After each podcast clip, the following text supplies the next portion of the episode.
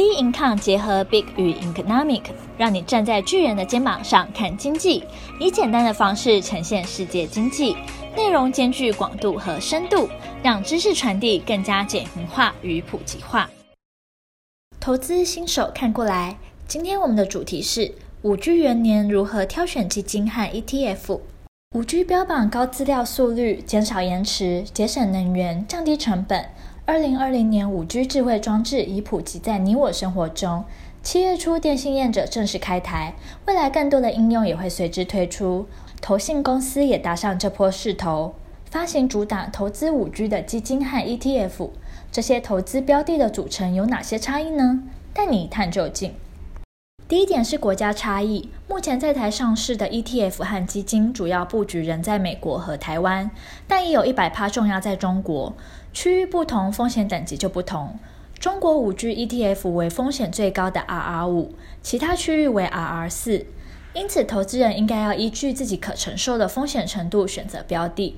就像中国五 G ETF 风险属性偏积极，适合想投资入股且能接受其波动性的投资人。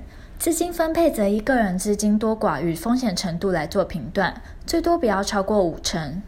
而近期上市的 ETF 投资国家分布在美国、台湾、韩国、日本等国家。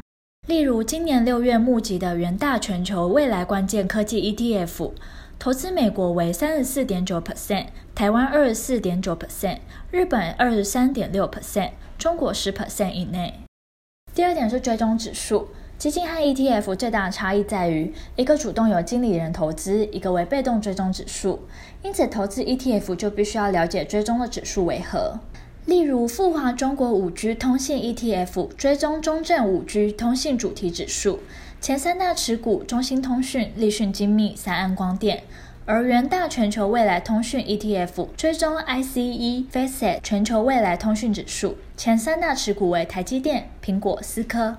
第三点是产业周期，五 G 发展周期最少以十年做起跳，过程中大致可分为基础建设期、商用导入期及商用普及期。二零二零年五 G 还在基础建设期，现在投资人要赚的是建设财，未来才是商用普及期、工业四点零、自驾车等题材，发酵可能还需要等四五年。因此，市售的五 G ETF 投资标的为上游半导体及其设备。投资五 G 题材就是二零二零年是科技业聚焦的重点，风险与波动也会稍微偏高。对风险程度高或距离退休人远的投资人来说，不妨将其纳入投资部位；但对较保守的投资人来说，建议严控布局比例。